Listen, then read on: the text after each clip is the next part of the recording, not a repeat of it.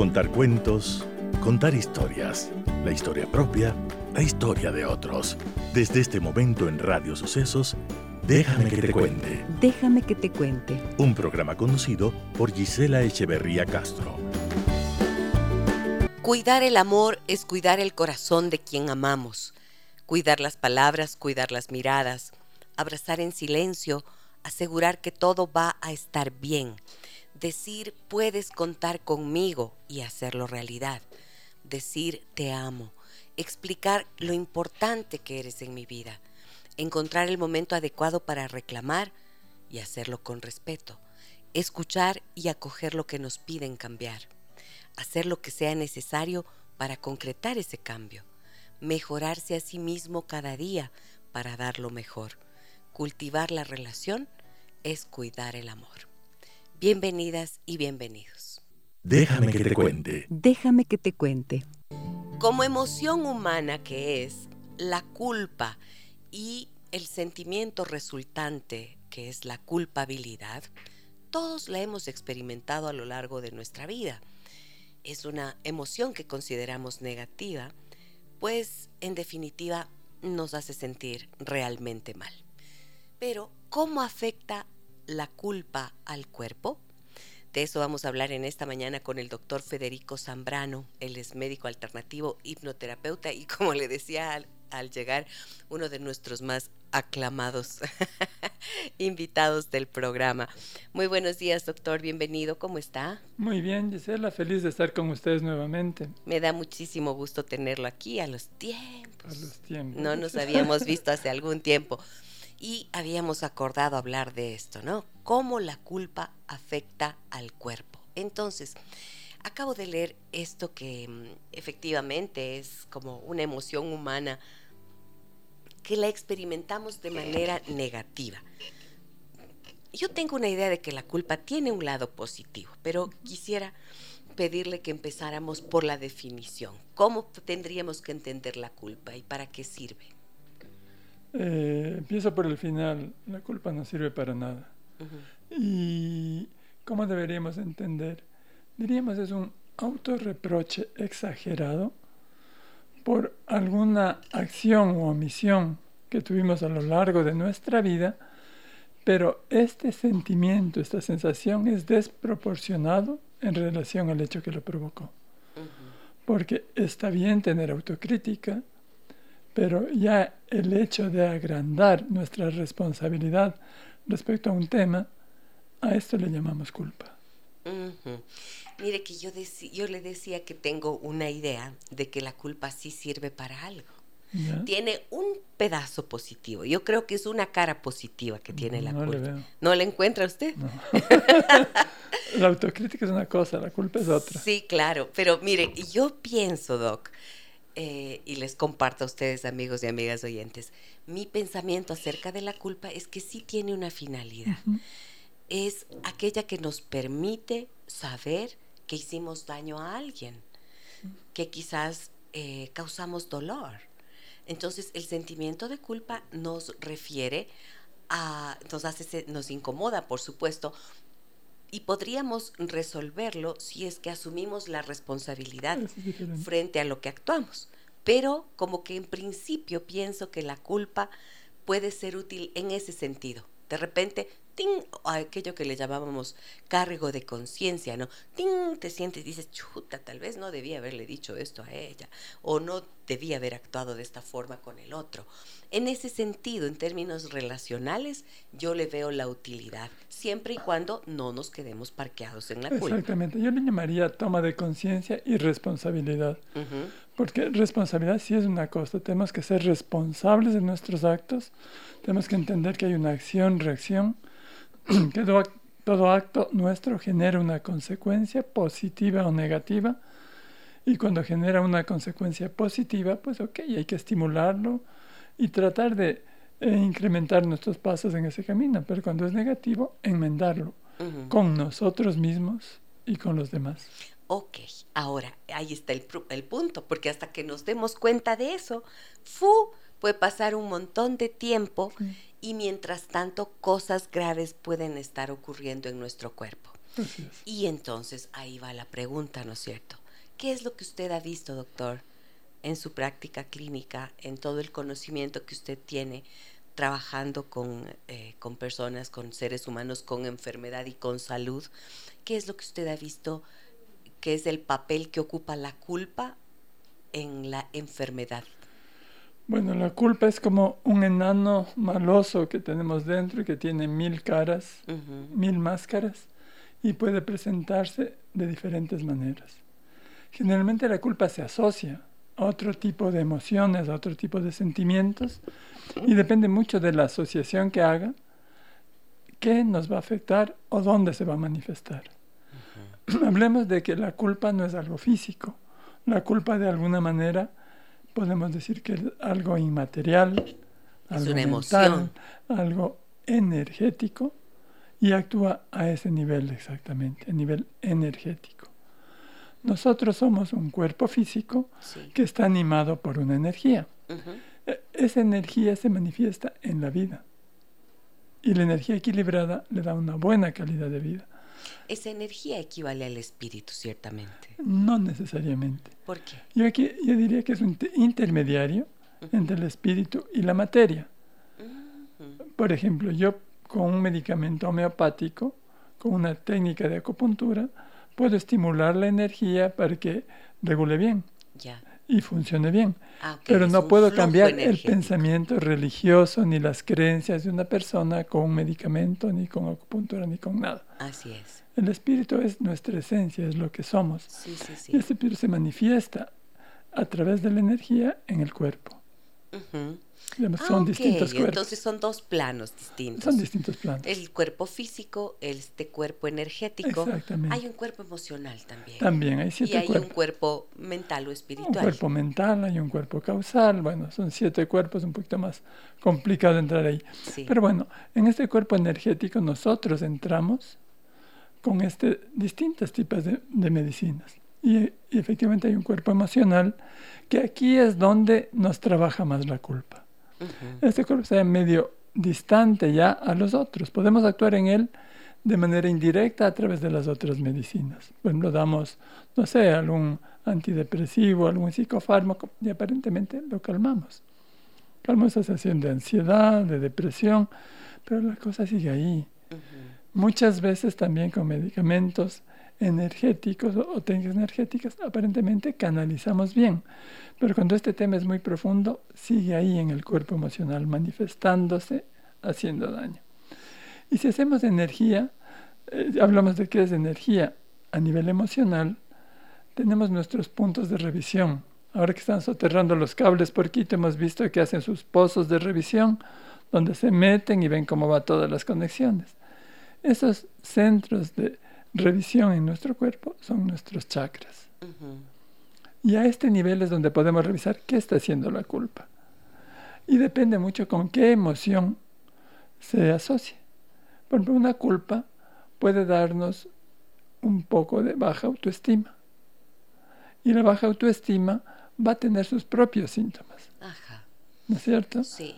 Entonces, si nosotros nos sentimos con baja autoestima, tenemos problemas de confianza. Y si tenemos problemas de confianza, hay órganos que van a reflejarnos ese problema de confianza. Sí. Por ejemplo, las encías. Ah, sí. Las encías sostienen los dientes Ujú. y que encías sangrantes y esto nos pueden estar hablando de un problema de confianza. Ah, no le puedo creer. Por Eso ejemplo, había oído, doctor. Nuestro hígado. Ya. Nuestro hígado es un órgano que sirve para eh, diferenciar lo que es nutritivo y lo que es tóxico. Las toxinas las elimina, lo nutritivo trata de a- ayudar a que se asimile. En nuestra vida emocional, la persona con culpa pierde esa capacidad de discernir qué es válido y qué es tóxico. para- Y podemos en- enfrascarnos en situaciones de vida tóxicas, tanto en lo alimenticio como en lo emocional. Fantástico. ¿sí? Fantástico, porque esto que acaba de decir explicaría mucho también entonces los trastornos de la conducta alimentaria, Exactamente, em, las adicciones, exactamente. que generalmente lo que conservan debajo es una ira profunda como resultado de la culpa. Hay una ira profunda hacia sí mismo. Exactamente. Y por lo tanto, la comida o la sustancia son formas de autocastigo. Autoagresión. ¿Es así o no? Así es. Claro, es que si yo siento una culpa, obviamente estoy asociando a que me porte mal, Sí. lo acepte o subconscientemente lo sepa, porque a veces no lo acepto la culpa, pero subconscientemente lo sé. Sí. Y entonces una culpa en general, te portaste mal, tienes un castigo. Claro, tiene que haber un castigo. Y si estoy esperando un castigo, el sentimiento más común es el miedo. Ajá. Y cuando hay un miedo excesivo, la respuesta es la agresividad. Sí. Si no puedo agredir al otro, me agredo yo. A mí mismo. Y entonces viene esta autoagresión. Otro órgano muy importante es el intestino delgado, que es una función muy parecida al hígado. El intestino tiene tantas neuronas como ciertas zonas del cerebro, es un órgano inteligente. Y es tan inteligente que también tiene esa función que asimilo y que ¿Y qué desecho. desecho? Y en este intestino que asimilo y que desecho viene el tema de la valoración. Yo valoro qué alimento me sirve y qué alimento no me sirve. Y a nivel emocional también es la autovaloración o el desprecio de mí mismo. Y si me desprecio a mí mismo, empiezo también a autoagredirme. Y ahí tendremos un montón de diarreas, de problemas de eh, absorción. Y llega el intestino grueso que solamente tiene que absorber agua y eliminar lo que, lo que ya es desecho. En este momento lo que es desecho es aquello que yo rechazo también de mí mismo, aquello que no acepto de mí mismo. Y las personas que tienen estreñimiento generalmente tienen situaciones, cosas ocultas, cosas que guardan de los demás, generalmente culpas, cosas vergonzosas, ¿O que les cuesta, ex- ¿sí? cosas que les cuesta expresar al mundo. Entonces, como vamos viendo, la culpa depende a qué se asocie, podemos tener los síntomas en uno u otro sitio del cuerpo. Qué impresionante. ¿Están escuchando, por favor? Esto me parece que es fundamental comprender. O sea, gracias doctor, porque siempre nos pone con tal claridad, ¿no es cierto?, aquello que estamos eh, preguntando, de tal manera que quede perfectamente claro y entendido. Entonces, dependiendo de dónde se encuentra la culpa, de qué relación tiene, mm, se va a expresar en alguna parte del cuerpo, en Exactamente. distintas partes del cuerpo. Exactamente. Entonces pensemos, por ejemplo, en una de las culpas más graves que hay, la culpa que se puede experimentar por un abuso sexual. En general, una persona que vive abuso sexual siente mucha vergüenza, pero además mucha culpa de haber participado, aunque haya sido la víctima. ¿A dónde puede ir a parar esa culpa de una persona que conservó Tiene mucho así? que ver cómo vive esa experiencia, cómo vive esa culpa. Hay la persona, por ejemplo, que oculta Sí, y no lo dice a nadie por vergüenza, por temor, y entonces se traga todo esto. sí, Entonces, al no haberlo expresado, probablemente tiene dos vías de expresión. La garganta, con la angustia de no poder tragar, de no poder... Es De algo no muy difícil, decir, ¿no? ajá. Y de no poder Y de no expresar. poder asimilar. Bueno, tendremos estómago. Pero Ah. este problema de garganta empezaría con faringitis, con amigdalitis, con problemas de tiroides. O también podría... Nosotros, nuestros chakras están conectados entre sí. Sí. Y el chakra de garganta de expresión está conectado con el sexual. Entonces puede tener que ver también con problemas, la culpa, castigar por donde teóricamente tiene el problema, que serían los propios órganos sexuales. Problemas de cólicos menstruales, problemas de secreción vaginal, inclusive problemas de vías urinarias, porque así se comunican, ¿no? Puede ser que esta persona tenga mucha agresividad hacia la persona que abusó que de ella, de ella, pero ante la incapacidad de expresar toda esa ira, toda esa ese sentimiento, ¿no? de rechazo ante lo que vivió, Sí, a veces esto lo hace una autoagresión y esto esa ira la canaliza hacia sí misma. Y entonces veremos cualquier tipo de inflamación a nivel de garganta, de órganos genitales y también ahí viene lo de estómago. lo que yo no puedo digerir. Lo que no puedo digerir. Lo que no puedo digerir. Ujú. Nosotros, todo lo que, por ejemplo, nuestro mal humor, nuestro mal genio, nuestra agresividad, esto va al estómago, ¿no? El estómago es una bolsa que recibe comida, pero también recibe todos estos sentimientos. Sí, sí, sí. ¿Qué pasa cuando viene toda esta cosa que no puedo digerir? Cuando algo no puedo digerir, el estómago bota más ácido para tratar de digerir. El ácido es algo así como una secreción que desintegra. Y este ácido también va a desintegrar nuestra mucosa y tendremos gastritis. Gastritis, claro. Ahí vienen las gastritis, las úlceras. Exactamente. Entonces, podemos vivirlo ahí. Podemos tener un problema de relación con el medio. Entonces, si es que sufrí una agresión, considero que el medio es peligroso para mí. Porque esta sociedad, este barrio, esta ciudad, este país, pues originó que por su estructura, por las cosas que pasan aquí, yo fui abusada sexualmente. Entonces puedo generar una agresión y un cuidado extremo. Como es afuera, es adentro. Entonces yo veo en todo lado un posible peligro, en todo lado un posible enemigo, y mi sistema inmunológico también lo reconoce así. Y si yo veo todo peligroso, empiezo a ver enemigos a cosas que no lo son. Y mi reacción exagerada produce una reacción inmunológica y eso se llama alergias. Ujú. El mundo es peligroso y yo reacciono contra El mundo es peligroso. ¿Y la culpa dónde entra allí? La autoagresión, En la autoagresión. Ujú. la autoagresión. O sea, porque me estoy limitando mi contacto con el mundo. ¿Sí? Ujú. Yo vivo la culpa en general asociada a otros sentimientos. Falta de Y- confianza. Ok, claro. Entonces, la base, digamos, es la culpa.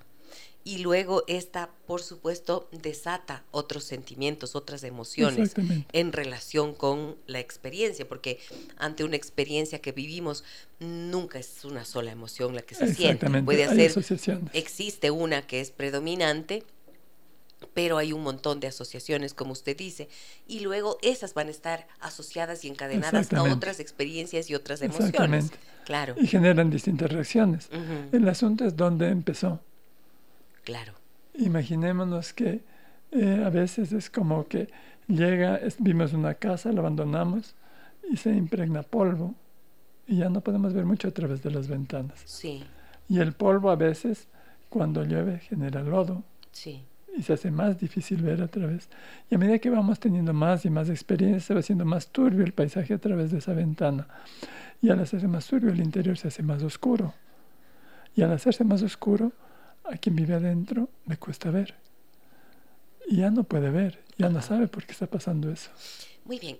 Mire, hace poco, y les cuento, hace pocos días, en realidad, eh, trabajaba un caso y mm, una persona me decía, es que ahora me doy cuenta, dice, mientras hacíamos el ejercicio de liberación emocional, tenía mucha ansiedad.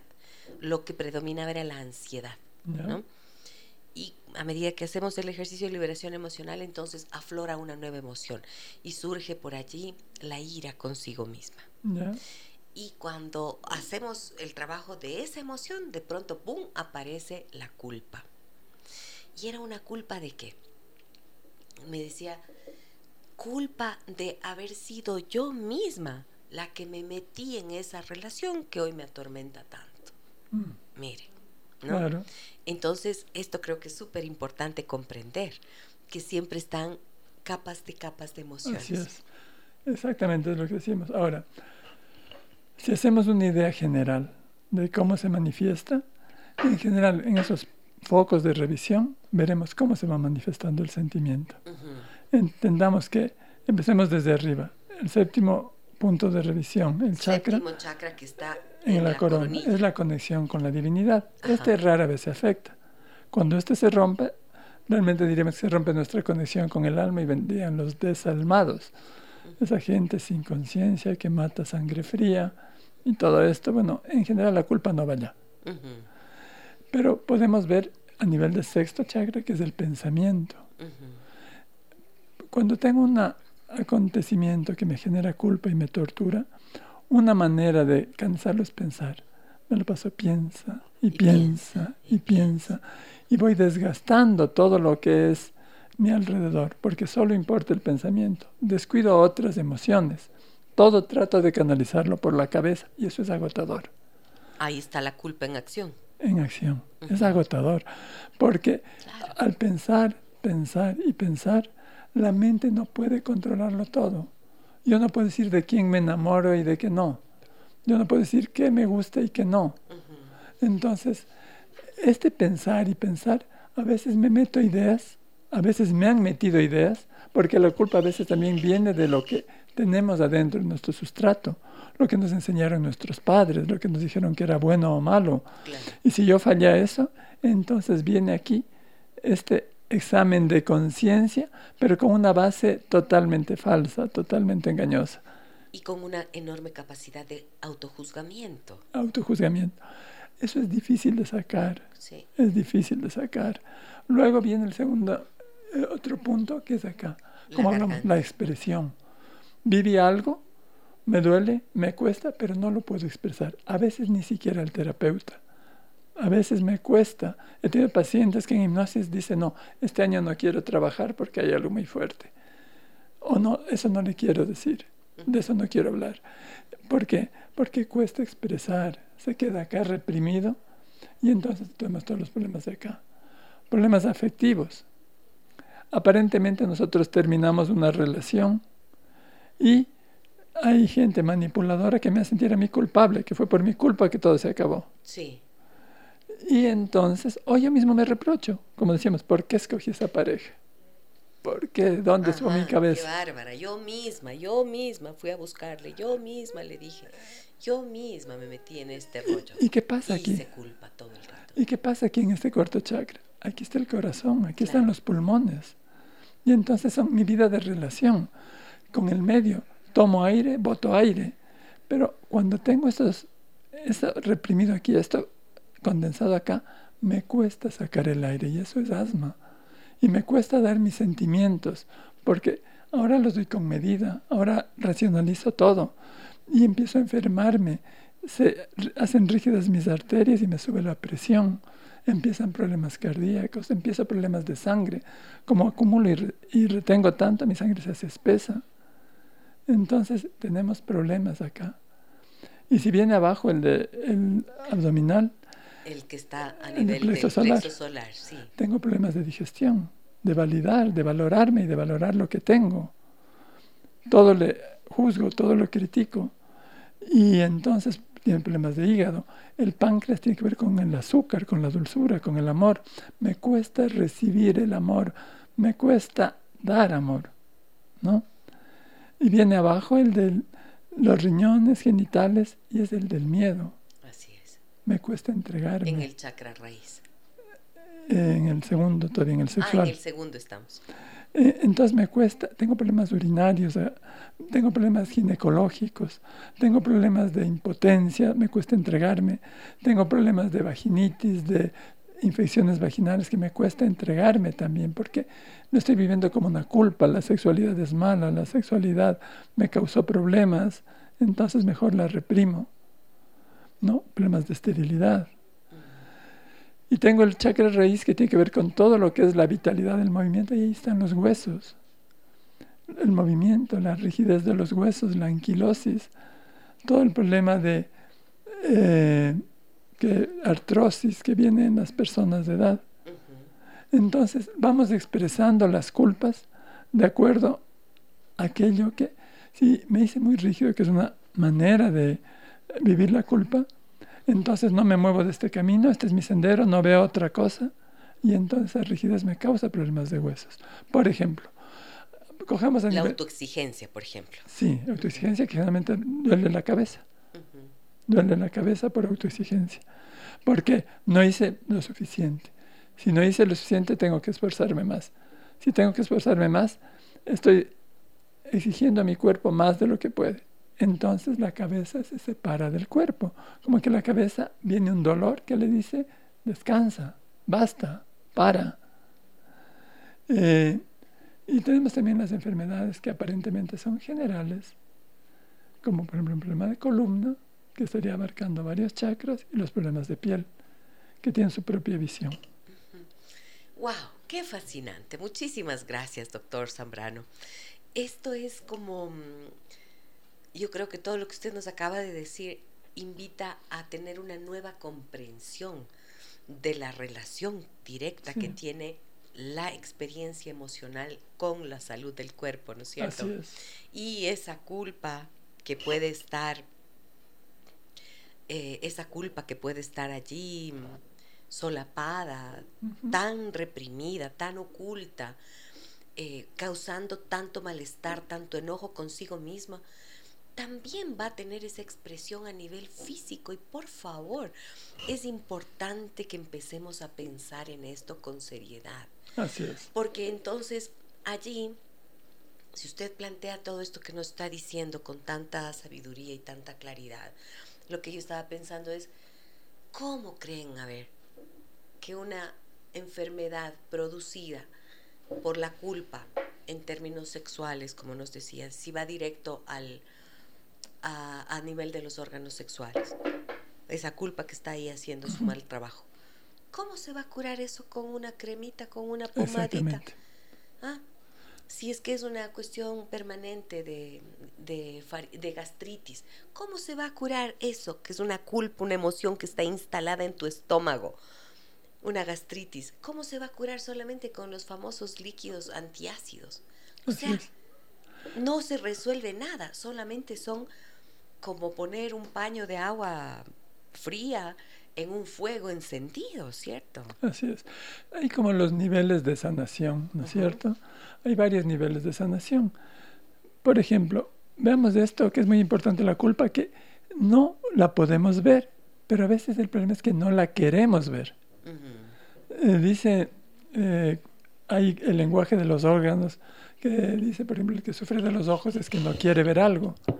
Y en general la respuesta es no se quiere ver a sí mismo. Ah. No se quiere ver a sí mismo, no quiere ver qué hay dentro suyo, porque a veces es doloroso, a veces es vergonzoso ver lo que hay adentro de uno, y eso es culpa. Tenemos problemas de oídos. No quiero oír, ¿no? O no me quiero oír. O no me quiero oír. Pero también hay un punto que la culpa a veces nos genera una necesidad de compensación al otro. Me siento culpable con el otro porque hice esto o aquello, porque no les di tiempo a mis hijos, porque me porté mal con mi pareja. Entonces me desvivo en atenciones por ellos y dejo de ser yo el centro de mi vida. Y el centro de mi vida viene a ser mis hijos, mi pareja, mi trabajo. Y si estoy en el centro de un huracán, ¿no? No me pasa nada. Ese centro lo alcanzo yo mismo. Si me pongo en la periferia, que el centro de vida sean mis hijos, mi trabajo o cualquier otra cosa, entonces me empieza a girar y eso me da mareo. Y eso se llama vértigo, cuando desplazo el centro de mi vida hacia otra cosa que no sea yo mismo. Y eso lo hago a veces por compensación de algo que creo que hice mal. Doctor, ¿cómo llegó usted a interesarse por esto, siendo usted un médico que se graduó como médico tradicional, ¿no es cierto? ¿Y cómo dio este giro hacia la homeopatía y hacia la hipnosis y a todo este conocimiento que nos está compartiendo? Em, bueno, soy médico tradicional, pero también soy un idealista. Entonces, cuando hice mi residencia en el hospital, eh, estaba haciendo residencia de cirugía vascular y de repente, pues uno de nuestros pacientitos tenía algún problema digestivo, yo le quería dar algunas enzimas, que era muy simple. No, no, tiene que llamar al gastroenterólogo. A mí me parecía tan sencillo darle unas enzimas y, igual, ¿no? Estaban los ojitos rojos porque, pues, luego de estar leyendo mucho, no quería mucho, bastaba dar un, un colirio, un poquito de hidratación ocular, y no, llame al oftalmólogo. Y empezó a revelarme eso de dividir al ser humano en partes y no ver esa visión integral de lo que es el ser humano. Me revelaba esto realmente y buscaba algo para ver el ser humano completo, o sea, como esos médicos clásicos que visitaban al enfermo en la casa, se interesaban por él, eran amigos, sabían de su familia, de su vida y ese era el médico ideal que existía en mi cabeza, pero no estaba viviendo esa experiencia. Entonces abandoné la medicina, estudié un semestre de derecho, Ah, hasta sí. que me encontré la homeopatía que me daba esa posibilidad. Y eso fue una puerta de entrada a un montón de cosas. Es ver el ser integral con una frecuencia energética que podía ser modificada por medicamentos adecuados. Pero cada vez veía que el ser humano es más complejo y que el ser humano no solamente es energía, sino también es emoción, también es Sí. sentimientos, también es espíritu. Y entonces, tratando de abarcar un poquito más el alcance de comprender al ser humano, que creo que no lo lograré nunca, pero creo que cada pasito me acerca a un poquito más de comprensión. Entonces me di cuenta de esto. Y hablando de esto, por ejemplo, se me vino una, una mm, especie de analogía Sí. de lo que veo con las enfermedades de la piel, que hablábamos antes. Yo siento que la piel es nuestro contacto con el mundo y es la manera de hacer visible lo invisible. ¿Qué es lo invisible? Lo que está dentro. Sí. Y la piel expresa, es lo que mostramos al mundo. Como enfermedad- enfermedades como la psoriasis, por ejemplo. Por ejemplo, todo lo que es erupción. Ajá. Y a veces ni siquiera erupción, solamente a veces hay personas que les pica la piel y no hay nada, solamente hay picazón. Sí. Esa picazón de la piel es una excitación interna, es una ansiedad interna que está tratando de salir. Y esa picazón está en el producto externo, es la manifestación del producto interno. Todo lo que está saliendo son cosas que está tratando de mostrarme. El acné generalmente está relacionado con temas sexuales o, sem- o temas afectivos. Las erupciones de la piel exactamente con temas afectivos. Yo le pongo como la piel y bastante la piel todas las demás enfermedades. Imaginemos ese teatro de sombras, ¿no? Donde los artistas están detrás de una sábana, de un telón, El y Teatro Negro de Praga. exacto, y prenden una luz y van haciendo las cosas. No vemos los rostros, no vemos la figura, pero vemos lo que hacen, ¿no es cierto? Imaginemos ese teatro de sombras si apagamos la luz. Y ellos siguen con la función. No vemos absolutamente nada, pero la cosa está sucediendo. está ocurriendo, claro. Si es que nosotros prendemos la luz, vemos esto, nos está manifestando. Eso es lo que hace la piel, manifestándonos en sombras lo que está pasando adentro. ¿Qué hacemos cuando ponemos una cremita? Apagamos la luz. Se apaga la luz. Siguen Pero pasando las cosas de dentro. Ajá. pero ya no lo vemos. Ujú. Y eso pasa con todas las enfermedades. Sencillamente apagamos la luz. Ujú. Eso hacemos con los medicamentos. Maravillosa esta conversación con el doctor Federico Zambrano. 099 556 3990 está a su disposición, amigas y amigos. Y tengo mensajes acá en Facebook. Quiero saludar a todas las personas que nos acompañan en esta mañana en nuestra transmisión. También a quienes eh, lo hacen a través de www.radiosucesos.fm. Me dicen por aquí, a ver, me dice María Elisa Guillén, dice un lindo y bendecido día. Muchas gracias, María Elisa. Lorena Francisco León dice, qué gran tema. Saludos, Gisela. Nuevos cursos, mucha información para aprender. Sí, ¿no? Sí. Tenemos que enseñar esto, Doc. Sí. Eh, Doris eh, me dice, buenos días, muy agradecida, excelente programa. Su gentil explicación con relación a la fibromialgia, por favor. ¿Qué es la fibromialgia? Muy buena la pregunta. Bueno, hay muchas teorías. La fibromialgia se caracteriza por dolor, un dolor y un agotamiento extremo, ¿no? Eh, le- lejos de la explicación fisiológica, que no hay algo concreto todavía, tiene que ver con músculos, tiene que ver con todo nuestro sistema locomotor. ¿Qué es lo que le caracteriza? ¿Para qué sirve nuestro sistema lo- locomotor? Nos permite el movimiento. ¿Cuál es el requisito para movernos? La flexibilidad. Sí. Los Ajá. músculos son flexibilidad.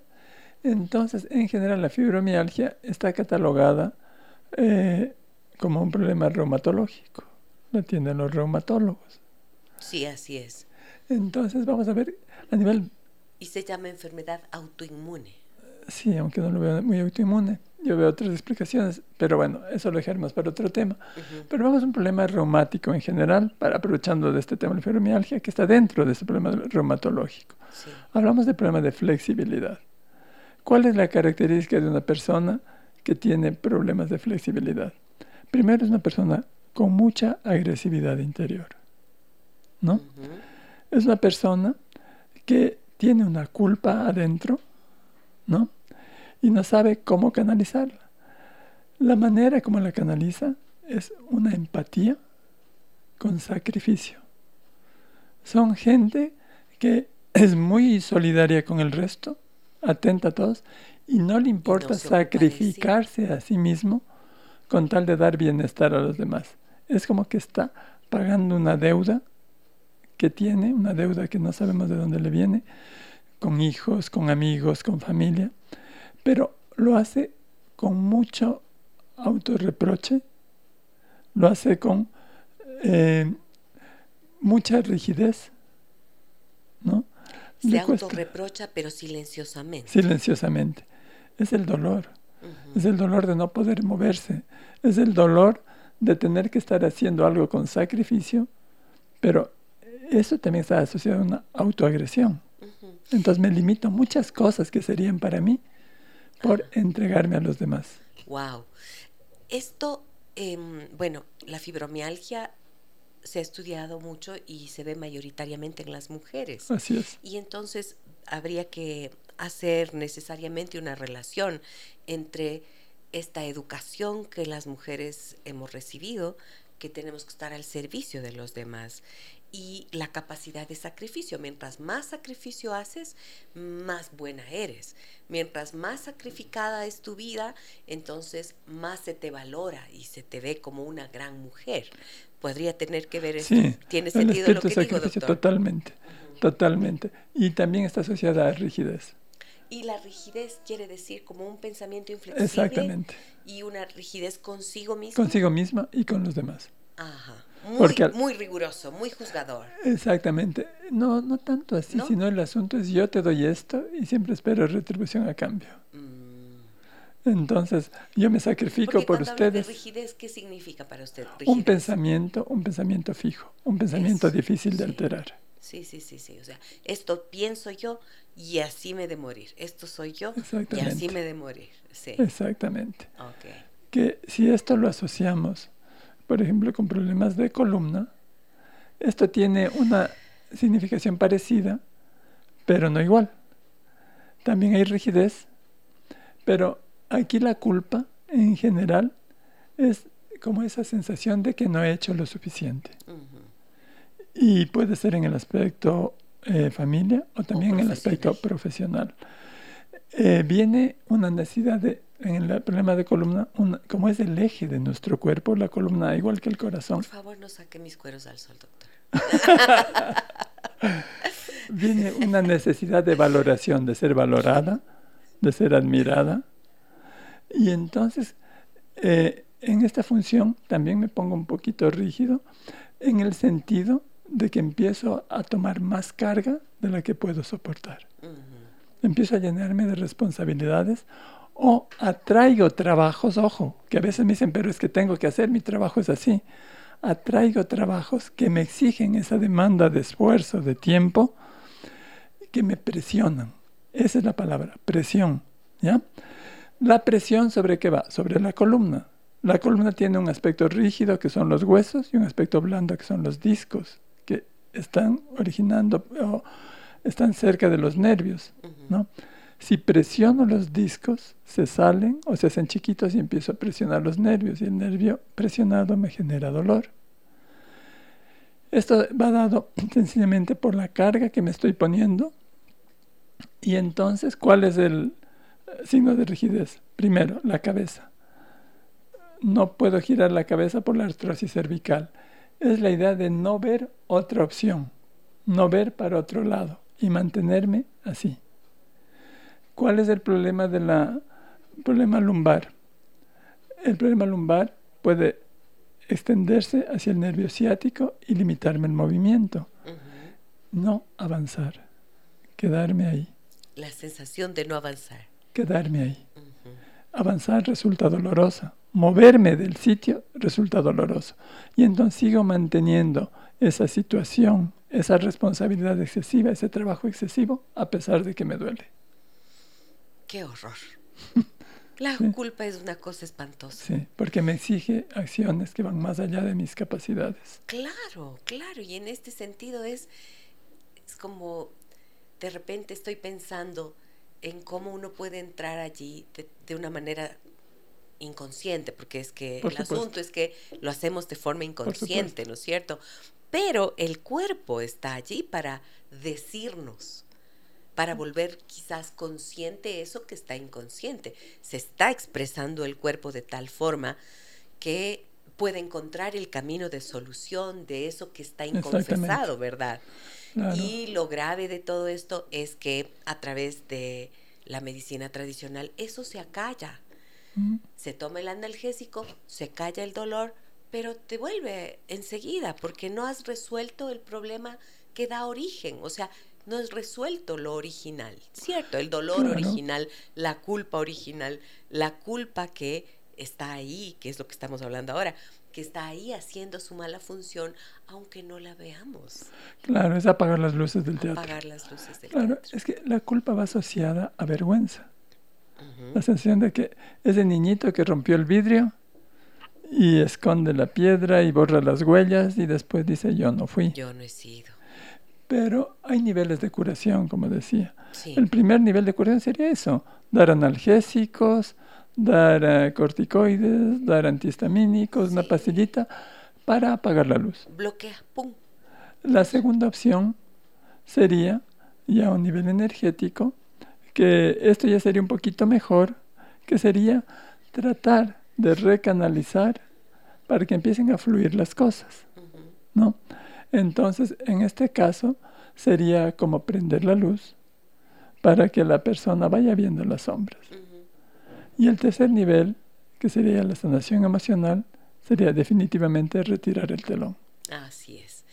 Qué lindo esto, como lo acaba de poner, doctor. Y esto es lo que hacemos en la psicoterapia. Sí. En lo que usted hace en la hipnoterapia. Y, y en, la, en la psicoterapia eh, yo lo hago, por ejemplo, em, y trabajo con las técnicas de liberación emocional precisamente.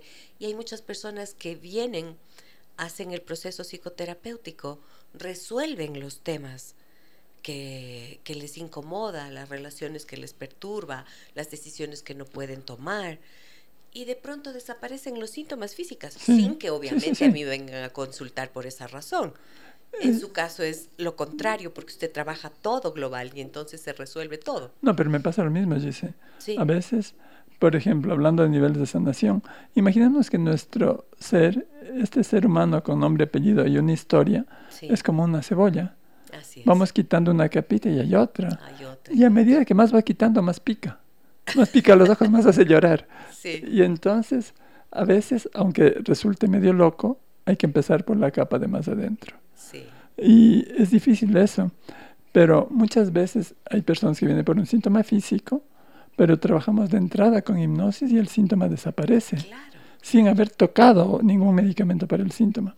Y ahora estoy con una nueva técnica de la que hablaba en privado, que es esta cirugía emocional, que es con una combinación de técnicas retirar de una manera eh, como un poquito más rápida todos aquellos bloqueos. Digamos que en el ejemplo de la ventana, polvo, lodo, pero a veces también le cae brea. Y la brea es difícil sacar, entonces tenemos que sacarla. Y he visto que una o dos sesiones de esto, las hipnosis, las psicoterapias son mucho más efectivas.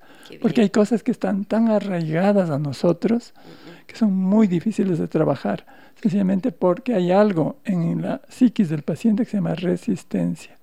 La resistencia a enfrentar algo doloroso, algo vergonzoso, y entonces eso tenemos que retirarlo de manera energética porque el paciente a veces no es capaz de enfrentarlo o asumirlo, o a veces tarda mucho en hacerlo. Claro, porque pueden pasar muchos años hasta que alguien pueda reconocer eso. Y miren, a mí me parece que es tan necesario pensar en esto. Me han oído ya decir varias veces esto, ¿no es cierto?, a lo largo del programa. Hay que entender que todos los dolores y las enfermedades no son en sí mismo una enfermedad, sino un síntoma. Así es. Un síntoma de algo mayor, algo más profundo, que como acaba de explicar el doctor Zambrano, con un origen emocional que quizás es tan arraigado, porque pueden haber ocurrido cosas graves o dolorosas o tristes o lo que fuera, en etapas tan tempranas de la vida que incluso no están en nuestra memoria consciente. quedan grabadas, sin embargo, en el cuerpo. Y para eso es necesario acudir a la búsqueda de ayuda. Imagínense, de lo contrario es una enfermedad y otra y otra y otra, y eso se sigue envolviendo en una cantidad de tabletas, que a mí me parece que es un crimen llenarles a las personas de 10 tabletas diarias, 8, 14 tabletas al día, yo qué sé, ¿verdad? y no resolvieron lo que hay que resolver. Entonces, esta creo yo que es la gran diferencia, doctor, entre la salud y la enfermedad. Salud es resolver desde adentro y recuperarse. Entonces el cuerpo deja de expresarse a través de los síntomas. Lo que el cuerpo calla, el alma grita. Eh, en las culturas antiguas, en algunas culturas antiguas, eh, cuando pues mandaban con un mensajero la noticia de alguna tragedia, de alguna derrota militar, había culturas que mataban al mensajero. Y esto no cambiaba la situación. No, pues la Exactamente, la enfermedad del síntoma es el mensajero. El mensajero que dice algo está pasando en ese territorio, en el hígado, en cualquier cosa. Y el hígado a su vez dice algo está pasando en tu psiquis. Y ese problema de la psiquis dice algo está pasando en tu cuerpo emocional. Pero matamos al mensajero y las cosas siguen pasando. Y las cosas siguen pasando y el cuerpo se sigue deteriorando. Exactamente. Claro. A ver, voy con mensajes, mensajes que tengo en Facebook y en, en el 099 55 6 39 90. Miren lo que nos dicen por aquí. Em, buen día, bendiciones. Gracias por su valioso programa. Mi hijo tiene 27 años y tiene muchas verrugas en el dedo índice. Lo han tratado pero no se le pasan. Índice. Índice. Bueno. El índice tiene un significado. Sí. El índice es el dedo de la culpa. Señalador. Del señalador, del inculpador. Así es. Y si tomamos el asunto de eh, las manos, las manos son eh, los órganos que nos permiten dar o recibir. En general, problemas de las manos nos puede estar hablando de algún problemita de dar o recibir. Hay gente que le cuesta dar, pero hay gente también que le cuesta recibir. Y la mano le está diciendo algo pasa ahí. Y también tenemos que cada chakra está relacionado con una articulación. Las manos tienen que ver con el chakra de corazón, con afectos, con afectividad. Le cuesta dar o recibir amor. ¿Qué pasa con el amor que fluye hacia este, hacia este joven? Ok, acá me dicen lo siguiente. ¿Qué podría ser el dolor de los pies, doctor? Dolor de los pies. ¿Qué representa? sí, los pies representan nuestra conexión a tierra, nuestra conexión con nuestro medio, con nuestro entorno, con nuestra familia, con lo que me sostiene. Eh, a veces el dolor de los pies es este contacto es doloroso, pero también, como decíamos, los pies son el órgano que me permite desplazarme, caminar. Quedarme aquí es doloroso, pero si camino me duele más. Wow. me encanta, es fascinante, ¿sí o no? Que es fascinante esa relación, porque además tiene tanto sentido. Si ustedes se ponen a pensar en cada respuesta que nos da el doctor y lo relacionan con lo que están viviendo, es que tiene todo el sentido del mundo. Tiene una explicación a algo que nunca suele ser explicado desde otras disciplinas. Y esto es para mí lo más importante poder compartir con ustedes. Vanessa nos dice, buenos días, sorprendida. Llevo años con migraña. ¿Cuál puede ser el origen? Además, tengo síntomas de tiroides, pero nunca sale nada en los exámenes. Casi llego a los 40 y ahora más problemas de mi columna. Parezco señora de 80, dice Vanessa. Un abrazo para ti, Vanessa, y gracias por tu confianza. Migraña. Tiroides. Tiroides, pero es que esto es lo cosa terrible. Cuando le dicen a uno, usted tiene hipotiroidismo subclínico me dijeron a mí hace un montón de años. ¿Y eso qué significa? Dígame, por favor. Yo siempre pregunto eso. Y me dicen, es que no le va a salir nada en los exámenes. Y resulta que no, no me salía nada en los resultados de los exámenes, pero yo tenía disque todos los síntomas de eso. Ya había sido intolerancia al gluten. Ya. Ajá, y entonces me quité el pan y mejoré. Claro. Pero en este caso, tiroides, migraña, doctor. Bueno, es bien interesante la relación. Tenemos nosotros dos polos, un polo mental y un polo afectivo. Hablemos de cerebro y corazón. El cerebro es el rey de la cabeza, el corazón es el rey del cuerpo, ¿no? ¿Qué conecta a los dos? El cuello. El cuello es la conexión entre los dos. Nosotros con la cabeza le autoexigimos al cuerpo muchas cosas. La migraña, la jaqueca siempre está asociada con personas autoexigentes. Se exigen mucho a sí mismas y a veces también exigen mucho a los demás.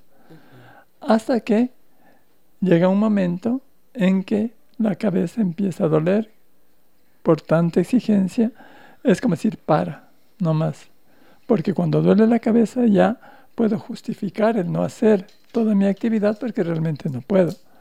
Entonces he desconectado la cabeza de mi cuerpo. Mi cuerpo, si la cabeza ya no funciona bien, está dolorida, ya no puede trabajar. ¿Cuál es la conexión de cabeza con cuerpo? El cuello. ¿Cuál es el órgano rey del cuello? La tiroides. La tiroides tiene una forma de escudo, sí. una forma de protección. Impresionante. ¿No es cierto? Sí. Entonces esa tiroides es la que me protege, tiene mucho que ver con la energía de mi cuerpo y entonces nosotros a veces decimos, los exámenes salen bien. Le pongo un, ejemplo de mi consulta. Eh, me decía un señor que me llegó con una gastritis muy fuerte, que él sentía mucha ansiedad, mucha ansiedad en el estómago, que sentía como un hueco, sentía como algo muy desesperante. Entonces fue donde el médico especialista, el médico especialista le vio, le hizo un endoscopio y dijo, no tiene nada. Tiempo después empezó ya con un ardorcito, meses después, volvió donde el especialista le dice, no, sí tiene una gastritis. Ya esa ansiedad que tenía, esa sensación de desasosiego, de malestar, ya era la gastritis. Claro. Pero esperamos que se haga clínico. Y ese es nuestro mm. problema. Esperamos que se nos haga más grave en lugar de tomar una decisión cuando está empezando. Por ejemplo, problemas de tiroides, cuello, que no puedo tragar, sensación de bulto en la garganta, sensación de angustia en la garganta, sí. picazón en la garganta. Esa tos que antes de la tos tiene un picazón acá y luego sale la tos. Esos podrían ser síntomas que están anunciando que algo está pasando en el cuello. Garganta, o tiroides, laringe, ya no está anunciando. O sea, hazme caso, algo está pasando aquí. Ayúdame a expresar lo que no puedo expresar. Ayúdame a tragar lo que no puedo tragar. Si yo le digo a una persona eh, que se trague una piedra o un hueso de pollo, pues por ahí lo intenta, pero no puede. No puede, claro. Y eso duele. Se queda aquí. Y esas piedras y esos huesos de pollo suelen ser generalmente aquellas situaciones que vivimos, de las que no podemos hablar. Por ejemplo, he visto tanto en situaciones en que, en las que mm, relaciones de pareja que están atascadas durante mucho tiempo, en donde las personas que forman parte de esta pareja realmente ya no se soportan más, pero no encuentran el camino para soltarse, para dejar de seguir juntos en el infierno que han construido. Y entonces la enfermedad está presente en los dos. Así es. Ella tiene dos dolores de la garganta, él tiene los problemas de la gastritis, el uno tiene úlcera, la otra tiene problemas del útero, cien cosas les pasa a los dos. Y es increíble ver cómo cuando logran hacer, a veces, ¿no? Cuando es necesario, separaciones sanas, ¡pum! recuperan la salud. ¿Por qué? Porque lograron digerir, asimilar. A veces siguen juntos, pero logran, por ejemplo, resolver malos entendidos, logran em, pedirse perdón, mm. reconocer lo bueno, mm, reconocer lo que han hecho mal, disculparse, pedirse perdón, como digo. Y entonces el cuerpo en, en alivio. Claro, en cuanto a relaciones de pareja, hay dos cosas fundamentales. Primero, una de las cosas que más he escuchado yo en consulta en parejas conflictivas, no, es un infierno mi matrimonio, pero me quedo por mis hijos. Ah, sí. ¿Qué marco referencial me están dando a sus hijos? ¿Esto es un matrimonio? ¿Eso es la relación de pareja? Y entonces no es una buena idea quedarse por los hijos dándoles ambiente. Y el eh, segundo marco referencial que tenemos es que cuando nos unimos a una pareja, somos personas afines que vibramos más o menos en la misma frecuencia, pero cada persona trabaja, tiene ciertas relaciones que no son comunes, tiene ciertos estudios que no son comunes y entonces empiezan a avanzar, a evolucionar vibracionalmente, energéticamente, y llegan momentos en que ya no son afines, han evolucionado a ritmo distinto, entonces tienen que volverse a reencontrar. Si les interesa, esa relación de las personas que empezaron hace 10, hace 15 años, ya no son los mismos. Tienen que volver a conocerse. claro. Y si no hacen ese esfuerzo por volver a conocerse, a saber qué te gusta, qué piensas ahora. No, pero es que tú decías esto. No, eso decía cuando tenía otro nivel de conciencia. No puede ser la misma, no puede estancarse en sus sentimientos y en su pensamiento. La vida es dinámica. Y claro, cuando se impide ese flujo natural de la vida que es dinámica, el cuerpo también lo va a expresar. Por todo está Ahí está expresando, estoy paralizado, no puedo avanzar, no tengo cómo ir, no, no he podido resolver esto y empieza el cuerpo a hablar. Agua que se estanca se pudre, dice. Y entonces hay que, hay que limpiar esa agua, hay que sacar toda esa suciedad que hay ahí y permitir que el cuerpo vuelva a fluir, que la energía vuelva a fluir. perdón, a todas las personas que nos están acompañando en esta mañana acá en Facebook, les pido que compartan nuestro programa si creen que puede ser útil esta valiosísima información que el doctor Federico Zambrano está compartiendo con nosotros. Y también denle un like a la publicación de tal manera que más personas lo puedan ver. Déjennos ver volar los corazones y los deditos que están al lado. Muchas gracias a todos por estar con nosotros. Lo que nos dicen aquí. Jenny dice, qué programón. Gracias, gracias por dar una luz a nuestra vida. Trato de mantenerme relajada con ejercicios de, de tai chi, chikung y mi columna no tiene problema, pero en cuanto empiezo con mi día a día, me agacho y me duele mucho al enderezarme. Muchas gracias.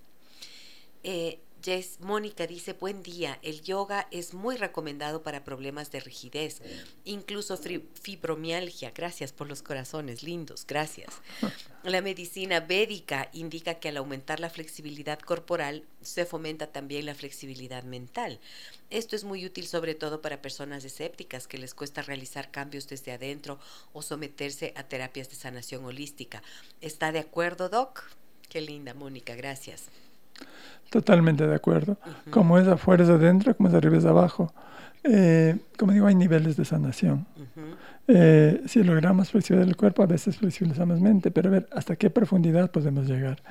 Eh, yo tengo en mi, en mi, entre mis pacientes profesores de yoga con problemas reumáticos. Claro.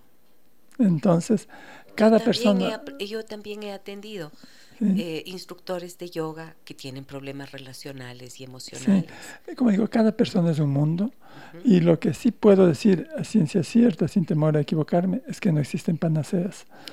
Cada persona es un mundo que necesita un mapa propio. Y eso significa que dentro de ese mapa propio existirán herramientas adecuadas para cada uno. Exactamente. ¿No es cierto? Alguien encontrará la manera de resolverlo a través de la medicina, eh, podría ser de la homeopatía o de la cirugía emocional que usted decía, o del proceso psicoterapéutico, o de la acupuntura, o de la bioenergética, o de la medicina védica, como están diciéndonos aquí. Claro. hay tantos caminos. Exactamente. En general, la idea de haber aprendido tantas técnicas, esa conciencia de que no hay la panacea para todos. Por ejemplo, hablamos de la cirugía emocional, que es lo último que estoy haciendo, pero esto me abre como una posibilidad de desbloqueo para que funcionen otras terapias. Personas estancadas pueden empezar a funcionar, pero no puedo decir que hago la cirugía y a todos les va a funcionar la homeopatía. No, hay gente que necesitará psicoterapia, hay gente que necesitará, no sé, yoga, necesitará reflexología, necesitará, no sé, cada persona es un mundo. Muy bien, Anita Salvador dice espectacular el programa, Brit Salazar dice súper programa, Ale Roballo dice belleza de programa, lo adoro. Qué lindas. Muchísimas gracias por su cariño y por estar presentes. Gracias a ti y tu invitado me ayuda a descubrirme y sin embargo reconozco que debo trabajar mucho con mi propio yo, nos dice Rita. Excelente. Si ya tienes eso, si te viene eso mm. como inquietud, pues mira todo lo que estamos ganando acá. Muy bien. La Caro me dice que tenemos un audio. Adelante, por favor, compartámoslo. ¿Aló? De un hermoso día. Bueno. Doctora Gisela, muy buenos días. Que Dios le dé un hermoso día. Bueno, yo soy su, su principal oyente todos los días y hoy estoy escuchando al doctor y me encantaría que me sugiera o que me recomienda para... Mm, tengo yo creo que es artritis en mis manos, pues mis articulaciones eh, como que se han hinchado un poquito y sí me duele. No sé qué sería tan recomendable hacer eh, no sé, con algo natural o tal vez, como dice, sanando el cuerpo. Agradecería mucho sus palabras y sus sugerencias. Bendiciones. Gracias. Muchas gracias. Por aquí también, gracias, gracias por ser una de las principales oyentes de nuestro programa, como nos dice, qué linda, muchas gracias. Por acá también me dicen algo. Em, Marcela dice, miren, buenos días Gisela, excelente tu programa, todos sus temas nos sirven tanto que nos ayudan a tomar decisiones en nuestras vidas. Eso me encanta. Me encanta saber que eso, que motivemos a tomar decisiones. Por aquí alguien me preguntaba también sobre sobre eh, la artritis. Y lo que quisiera decir, porque me parece importante antes de que se me vaya el tiempo, eh, el número de contacto del doctor Federico Zambrano, por favor, podemos publicarlo en nuestra página de Facebook donde estamos haciendo la transmisión y también si lo podemos compartir, doctor Zambrano, me ayuda con su número telefónico. Claro que sí, 0999 455 752. 0999 455 455 752. Ya, ahí está. 099 455-752. 455-752. Ahí está, muy bien, muchísimas gracias. Artritis. La artritis es un problema reumático. Eh, dependerá, en general, vamos a esto, gente muy sacrificada, con un nivel de autoagresión importante, una persona empática, que se desvive por los demás, en general con pensamientos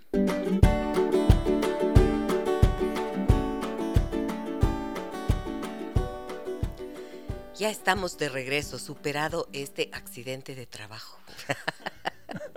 Este es un accidente laboral que me pasa con alguna frecuencia, Doc. Qué terrible.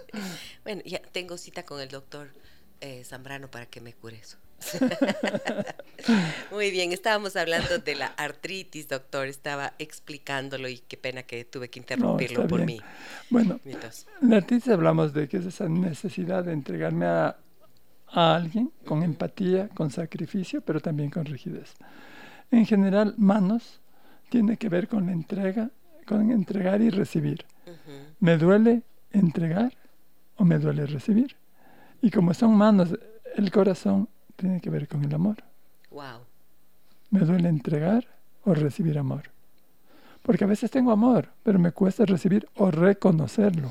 Y generalmente, para que, o sea, podría sonar loco, ¿no es cierto? Decir, pero ¿cómo te va a costar recibir amor? Que no hay nada más lindo que te amen. Pero es que la culpa, que es el origen de nuestro programa, es el, el nombre de nuestro programa, es cómo la culpa afecta al cuerpo. Ojo. Entonces, allí, cuando tienes una culpa instalada, no te sientes merecedor de recibir el amor. Y es por eso, ¿no es Y a veces le pongo filtros, como las, las uh, emociones asociadas, puede haber resentimiento con el otro o conmigo mismo. Si estoy resentido conmigo mismo como consecuencia de la culpa, le pongo un filtro al amor y no lo reconozco y me bloqueo a esto. Y, también puede ser que no lo puedo dar por el mismo resentimiento, por una falta de valoración. También yo no merezco esto. Vanessa dice muchísimas gracias, ya escuchando lo de otros, y se cae en conciencia de lo que pasamos y que hay que tomar cartas en el asunto. Si se cae en conciencia de lo que pasamos y que hay que tomar cartas en el asunto. Nos comparte el dato de contacto del doctor si es posible. Con muchísimo gusto. Acabamos de fijar el comentario en la parte de arriba del muro. Ahí está el número del doctor Federico Zambrano. Es el 0999 455 752. 0999 455 752. Me dicen por aquí, Nancy, muy lindo el programa, muchas gracias. Eh, Reina dice, mi madre sufre por años de cistitis, ¿qué podría hacer? Usted ya mencionó. Miedo. Miedo, ¿no? Todo lo que tenga que ver con riñones, vías urinarias, vejiga, es miedo, doctor. Miedo, miedo. Y también tiene que ver, claro, los riñones filtran, la vejiga almacena y luego elimina. La cistitis es una inflamación de vejiga, almacenamiento de miedo almacenamiento del miedo. Wow. Miedo guardado mucho ¿Y cuando se trata, cuando por ejemplo los pacientes que tienen que hacer diálisis? Pues eso ya es riñón. Es riñón, eh, claro. Cuando nosotros tenemos ya una enfermedad de mucho tiempo, primero es emocional, luego viene una inflamación, luego ya viene una degeneración, un deterioro, y el deterioro va destruyendo el órgano. Entonces, no todo lo podemos resolver energéticamente. A veces hace falta la intervención de la medicina convencional. A veces hace falta una cirugía para extraer un cálculo. A veces hace falta la diálisis para ese riñón que ya no funciona. Ahora habría que ver. A veces eh, vivimos en un mundo de causa-efecto. Quitando la causa, a veces desaparece el efecto, que es lo que hablábamos, que a veces desbloqueando emociones se curan los síntomas físicos. Pero a veces el órgano está tan dañado que ya la regeneración no es posible. Claro, o sea, como en todo. Como en todo. Como en todo, si se hace un trabajo oportuno, a tiempo, cuando la emoción, cuando recién el cuerpo a través de las emociones empieza a mostrarnos que hay algo que resolver, pues hay muchísimas probabilidades de que se resuelva. Eh, si se deja pasar demasiado tiempo y no se atiende, pues ya sabemos las consecuencias. Claro, nosotros somos muy buenos para posponernos. Uy, sí. Todo es más importante que nosotros mismos.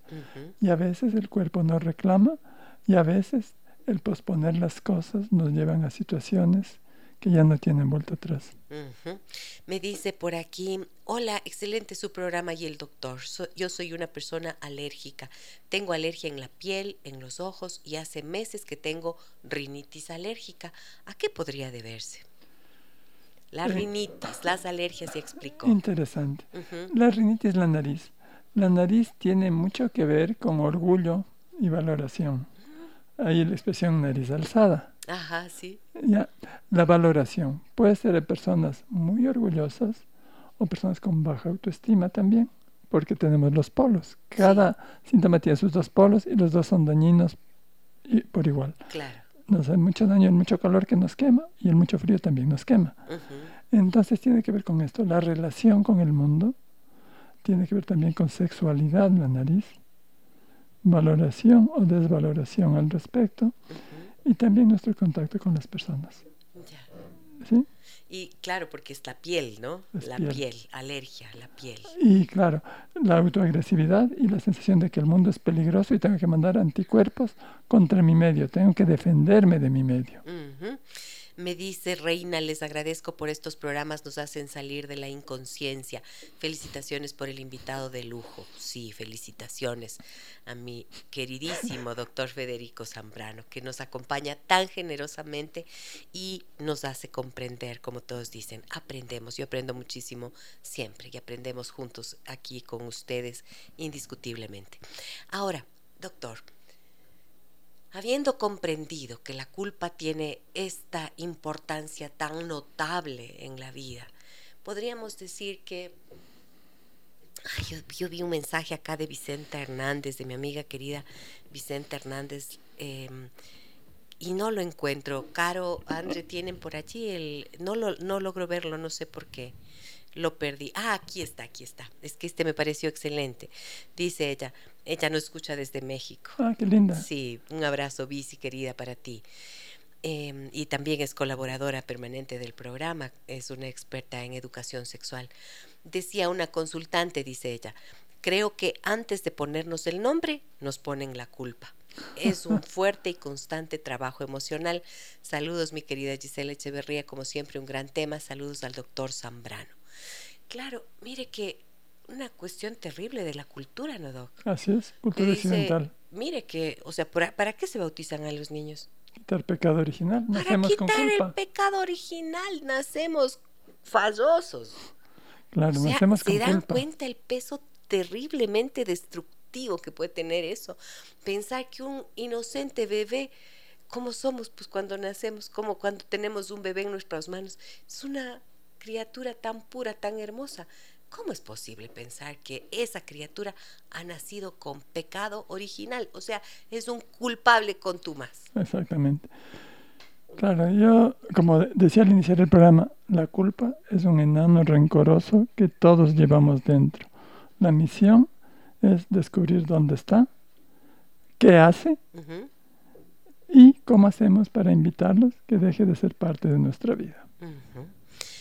Karina dice, ¿cuál es el criterio del doctor acerca de las enfermedades congénitas? ¿Puede haber algún camino de alivio desde las terapias alternativas? Muy buena la pregunta. Muy buena la pregunta. Eh, bueno, las enfermedades congénitas sí tienen que ver con otras cosas. Eh, nosotros elegimos nuestros padres, elegimos las condiciones de nuestra vida como un proceso de aprendizaje y como herramientas de aprendizaje. Una limitación puede enseñarnos mucho. Nosotros la humanidad ha evolucionado en base a la necesidad de satisfacer sus carencias, la necesidad de una inspiradora maestra para lograr cosas. Y esa alma que encarnó con, en esa familia, con esa posibilidad genética de una carencia, es un aprendizaje.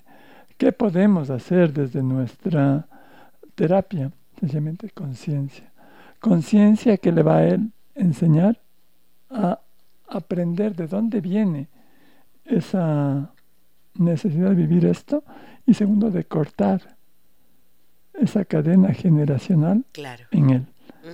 Que ya de aquí en adelante, al romper ese patrón familiar, ese, esa información genealógica que por una lealtad familiar desde cuarta generación o más allá venimos atrayendo esto, que se corte aquí. Si yo hago conciencia de que ya mis descendientes no necesitan esto, probablemente ese problema genético acabe aquí.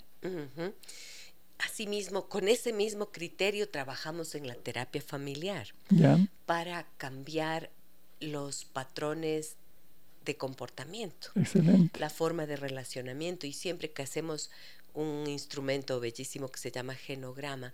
Buscamos hasta la tercera generación para entender las historias que vivieron los abuelos, cómo se relacionaron, cómo fue la relación de pareja de los abuelos, eh, estaban casados, no estaban casados, a qué se dedicaban. Vamos mirando, ¿no? Y cuáles son los mandatos, cuáles son esos mandatos que generan esas lealtades en la familia justo cuando logramos ver eso, las personas entienden eso, entonces se crea esta conciencia.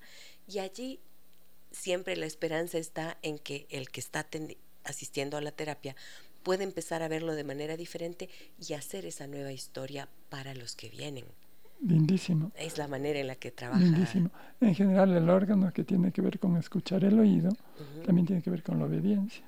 Y las personas que a veces se rebelan uno de los problemas que tiene el niño rebelde son problemas de oído. De oído, el niño rebelde. Yo, pues. Me dolía el oídito cuando era chiquito. Claro, porque eh, se revela contra la obediencia. Si no oigo, entonces ya no puedo escuchar las órdenes y entonces ya no tengo que obedecer. Pero quiere decir que entonces ahí los padres son los llamados a, a mirar, a revisar un poco cómo ellos están haciendo llegar el mensaje a los hijos. Exactamente. Es mejor el diálogo. No pedir obediencia. Es mejor el diálogo que la imposición. Exacto, porque ahí la rebeldía hace su... E- Exacto, tienes que hacer esto. ¿Pero por qué? Porque soy tu papá y yo te mando. Mejor me una de oído, pues ya no tengo que obedecer. No te oigo nada. Muy bien, dice por aquí, buen día, hermoso tema, gracias. Por favor, ¿qué pasa en los niños? Mire, justamente, Doc, mi niña de seis sufre de asma y alergias. Si ella aún no es consciente de sus sentimientos y nació con esta afección, ¿a qué sentimientos puede asociarse? Eh, en general, eh, a los niños les exigimos perfección. Eh, que controlen rápido sus esfínteres, que controlen rápido su deposición, que caminen rápido, que hablen rápido, que todo esté dentro de los parámetros y esa exigencia de perfección, en general, el niño puede estar en una rebeldía. ¿Qué es la respiración? Es un intercambio. Tomo aire del ambiente y luego exhalo, devuelvo mi aire al ambiente. Entonces, cuando yo estoy sometido a mucha autoexigencia de perfección, pues no puedo decirles que no posiblemente a mis padres, porque están orgullosos cada que yo logro, eh, no sé, hablar rápido, caminar rápido, pero sí puedo negarme a entregar mi aire. ¿Qué es el asma? Puede meter el aire, pero no lo puede sacar. Se queda aquí, congestión en pulmón. Entonces, no me niego a entregar mi aire al mundo como me son niños perfeccionistas y a veces me dicen el mundo es malo, cuídate, el mundo es peligroso. Yo no entrego mi aire a ese mundo malo, a ese mundo peligroso. Me quedo con mi aire, me quedo con mi aliento vital. Pero esto se puede resolver, doctor. Por supuesto. Ya, los caminos. los caminos, en general, si el niño es muy chiquito, terapia en los padres, padre o madre, el que más influencia tenga sobre él. Si el niño ya es un poquito más grande, puede ser una limpieza emocional ¿no? O una terapia familiar. Porque las claves están en el relacionamiento. Exactamente. Y en los mensajes que el niño está recibiendo. La respiración es una, es una acción de relación. Quizá una de las más importantes acciones de relación con el medio. Porque el aire es vida. Yo estoy entregando, intercambiando vida. Me cuesta entregar. ¿Qué está pasando? ¿Por qué? Eh, tengo montones de preguntas que recién veo. No me han dicho. Madre Santa. A ver, voy a leerlas rápido y miramos, porque como son consultas tan específicas, yo les pediría que ustedes eh, tengan en cuenta todos los conceptos que a lo largo del programa el doctor ha ido dando, ¿no es cierto? Para que logren comprender ya que esto tiene una relación, una base emocional. Excelente programa, me dicen. Por favor, su guía. Mi hijo de 14 años tiene un salpullido en el cuello debido a que se rascaba por el sudor. Ya va más de un mes, pero no se cura y parece que se engrosó ese tejido. Gracias, doctor, y gracias, Gisela. Los leo a todos, ¿ya? Buenos días, estimada Gisela, doctor. Quisiera me ayuden. Tengo una úlcera varicosa en mi pierna izquierda a la altura de la canilla por más de ocho años. Una vez hace diez años me dio, pero me curé y ahora otra vez se me ha abierto y así ha sido siempre. Voy al médico, me ayudan, no me ayudan, solo me mandan pastillas, cremas y no me he puesto mm, y en el diagnóstico me han puesto que era tromboflebitis pero sigo igual. Tal vez si me ayuda con algo para esta dolencia, tengo 77 años y esto ha ido y mm. venido desde mis 40 años. Soy Anita, tengan un buen día. Mire, 37 años la señora. Anita, 37 años yendo y volviendo donde el médico, dele la pomada, dele la, dele la medicación y obvio no se va a resolver. ¿A qué puede deberse esto, doctor? Eh, el sistema circulatorio depende del corazón. Tenemos dos funciones el corazón bota sangre por sus arterias, irriga y nutre a los órganos y regresa por las venas. Cuando las venas se congestionan o hace un coágulo, un trombo, significa problemas con el retorno afectivo. El retorno afectivo. El retorno afectivo, la fluidez, la fluidez de los sentimientos. Hay un bloqueo afectivo por ahí, Anita, que nos está congestionando las venas. Nos cuesta regresar esos afectos. ¿Qué pasó en su vida que le bloqueó afectivamente como para que tenga esa limitación para regresar los afectos. En general hay, hay un dolor a nivel del corazoncito que nos ha bloqueado por ahí. Sí. Bueno, pues miren, me, nuevamente voy a dar el número del doctor porque creo que cuando escucho esto digo, busquen la ayuda necesaria, intenten algo nuevo. Si han seguido yendo 10 veces a lo mismo, a lo mismo y lo mismo, 100 veces y no funciona, pues eso quiere decir que no va a funcionar. Hay que buscar otra alternativa. ¿Ok? 099 no, 09 99 455 752, el número del doctor Zambrano. Por favor.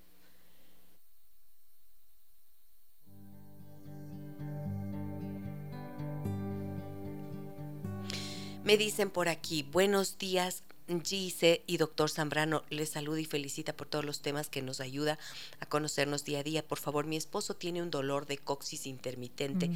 que le ha llevado durante 15 años muchos exámenes, pero no le encuentran qué puede ser. Por favor, doctora, ¿a qué se puede referir esta afección? Muchas gracias y un abrazo fuerte. Coxis es la punta de la columna, lo más bajo, ¿no es cierto? Donde también se asienta, eh, parecido a lo de los pies, porque pasamos mucho tiempo sentados. Sí. Tiene que ver mucho con miedos, tiene que ver también con el soporte, con el sustento de la vida. Generalmente se asocia a sobrecargas emocionales, sobrecargas laborales, porque nosotros trabajamos sentados. Y lo mismo que para columna.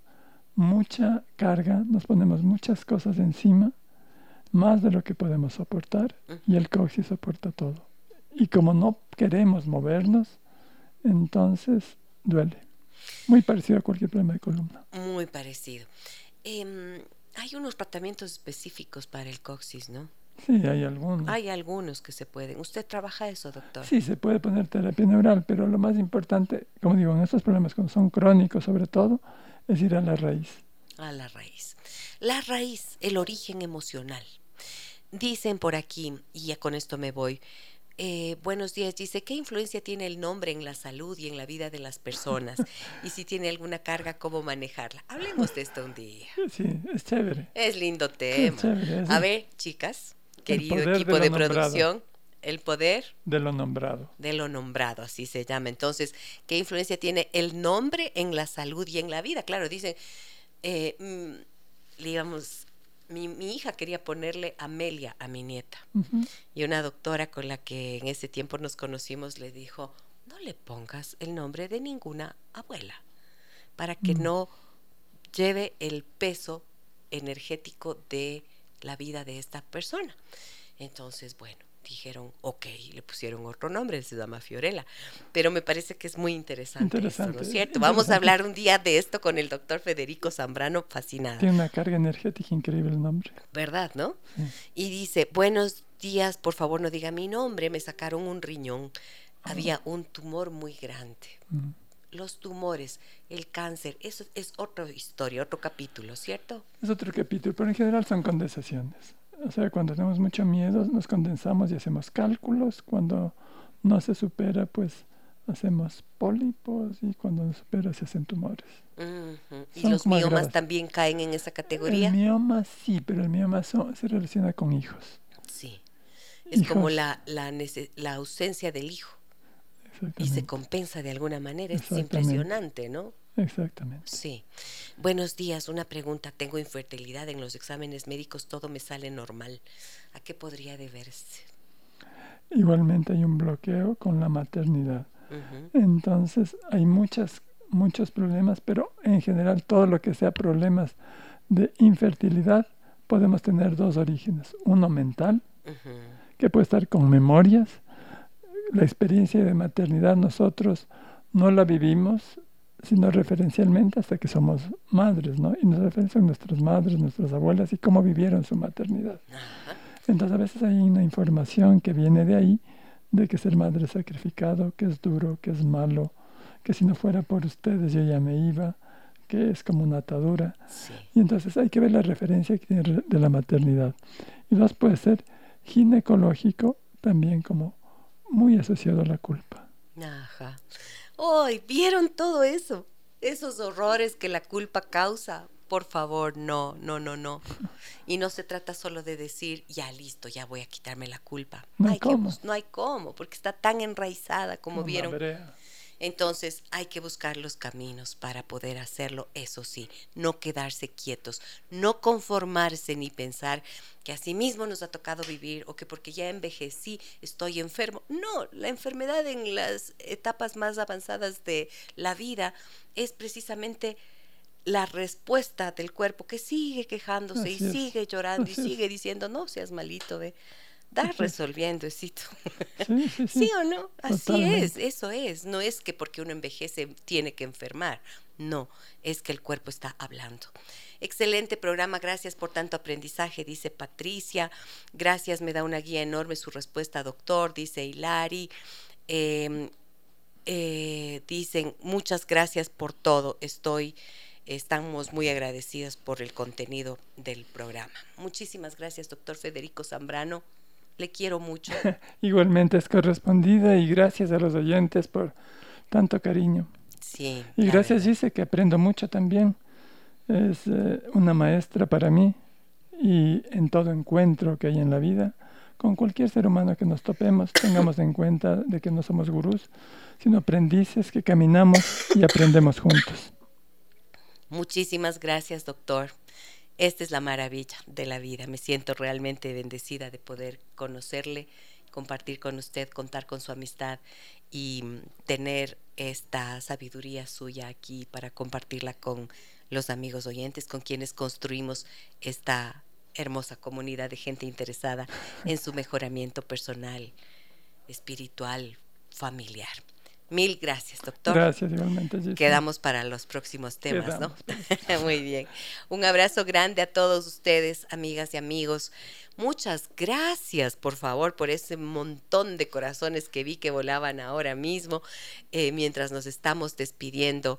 Gracias a todos ustedes por su cariño, por su afecto y por su acogida. Mañana tenemos programa especial, programa lleno de música en el día viernes que vamos a hacer celebración. Seguimos celebrando nuestro aniversario. ¿sí Felicitaciones. Felicitaciones. Un añito ya estamos, Wow. Ya estamos un año. ¿Cómo pasa el tiempo? sí. Un abrazo muy grande. Soy Gisela Echeverría. Hasta mañana. Las historias que merecen ser contadas y escuchadas. Historias que conmueven, historias que inspiran. Mañana, desde las 9 y 30, déjame que te cuente. Déjame que te cuente. Con Gisela Echeverría Castro.